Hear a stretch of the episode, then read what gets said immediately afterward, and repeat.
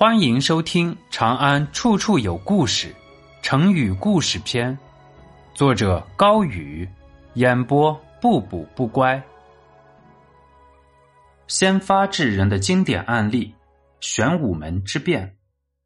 公元六二六年七月，唐高祖李渊收到秦王李世民的一份密奏，密奏上指明太子李建成、齐王李元吉淫乱后宫。李渊决定第二天召集大臣，并让李世民和李建成当面对质。此时，秦王李世民暗中收买长安城太极宫玄武门的守将长河，并率领尉迟敬德、长孙无忌、侯君集等人做好埋伏。高士廉去监狱释放囚犯，以增加秦王府的实力。第二天一早，李建成和李元吉骑马从玄武门经过。发现有马影闪动，凭借着多年征战的嗅觉，李建成意识到了危险，立即调转马头。此时李世民出现，李元吉慌乱中回头连射三箭，都未能命中目标。李世民也张弓搭箭，一箭射死太子李建成。太子和齐王的随从立即予以还击。李世民的坐骑中箭，失控闯入林中。他本人的腰带被树枝勾住，摔下马来。李元吉看准时机，飞奔过去，抢过弓，欲勒死李世民。尉迟敬德大喝一声，拍马赶到，一箭射死李元吉。等到东宫和齐王府的军队来救时，玄武门之变已成既定事实。尉迟敬德割下李建成、李元吉的首级，举到高处。东宫和齐王府的军队见两人已死。顿时没了斗志，作鸟兽散。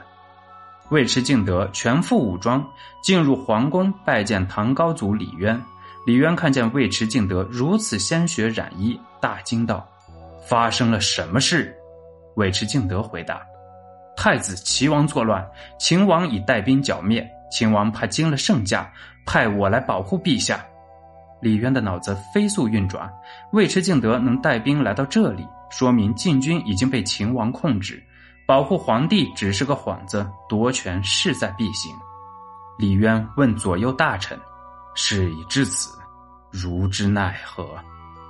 萧玉和陈叔达何等聪明，连忙解围：“李建成和李元吉嫉妒秦王立下战功，今秦王杀了他们，陛下当立秦王为太子。”李渊心领神会，下旨道。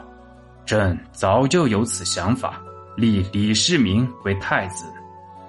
尉迟敬德见大势已定，上前禀告：现在秦王府的军队正在攻打东宫，请陛下下诏，军队一律接受秦王的号令，这样就不会再有死伤了。李渊当然知道这是移交兵权，但又无可奈何，只能拟下圣旨：李世民杀掉太子和齐王的子嗣。不久，唐高祖李渊退位，李世民登基，是为唐太宗。今天西安城自强西路的纸坊村和铁运校中间，便是当年太极宫玄武门所在地。昔日刀光剑影的风筝，手足相残的博弈，如今只剩下遗址。置身其中，仿佛远去的政变不问归期，而既定的历史也不念朝夕。本集播讲完毕，喜欢请点击关注加订阅，下集更精彩。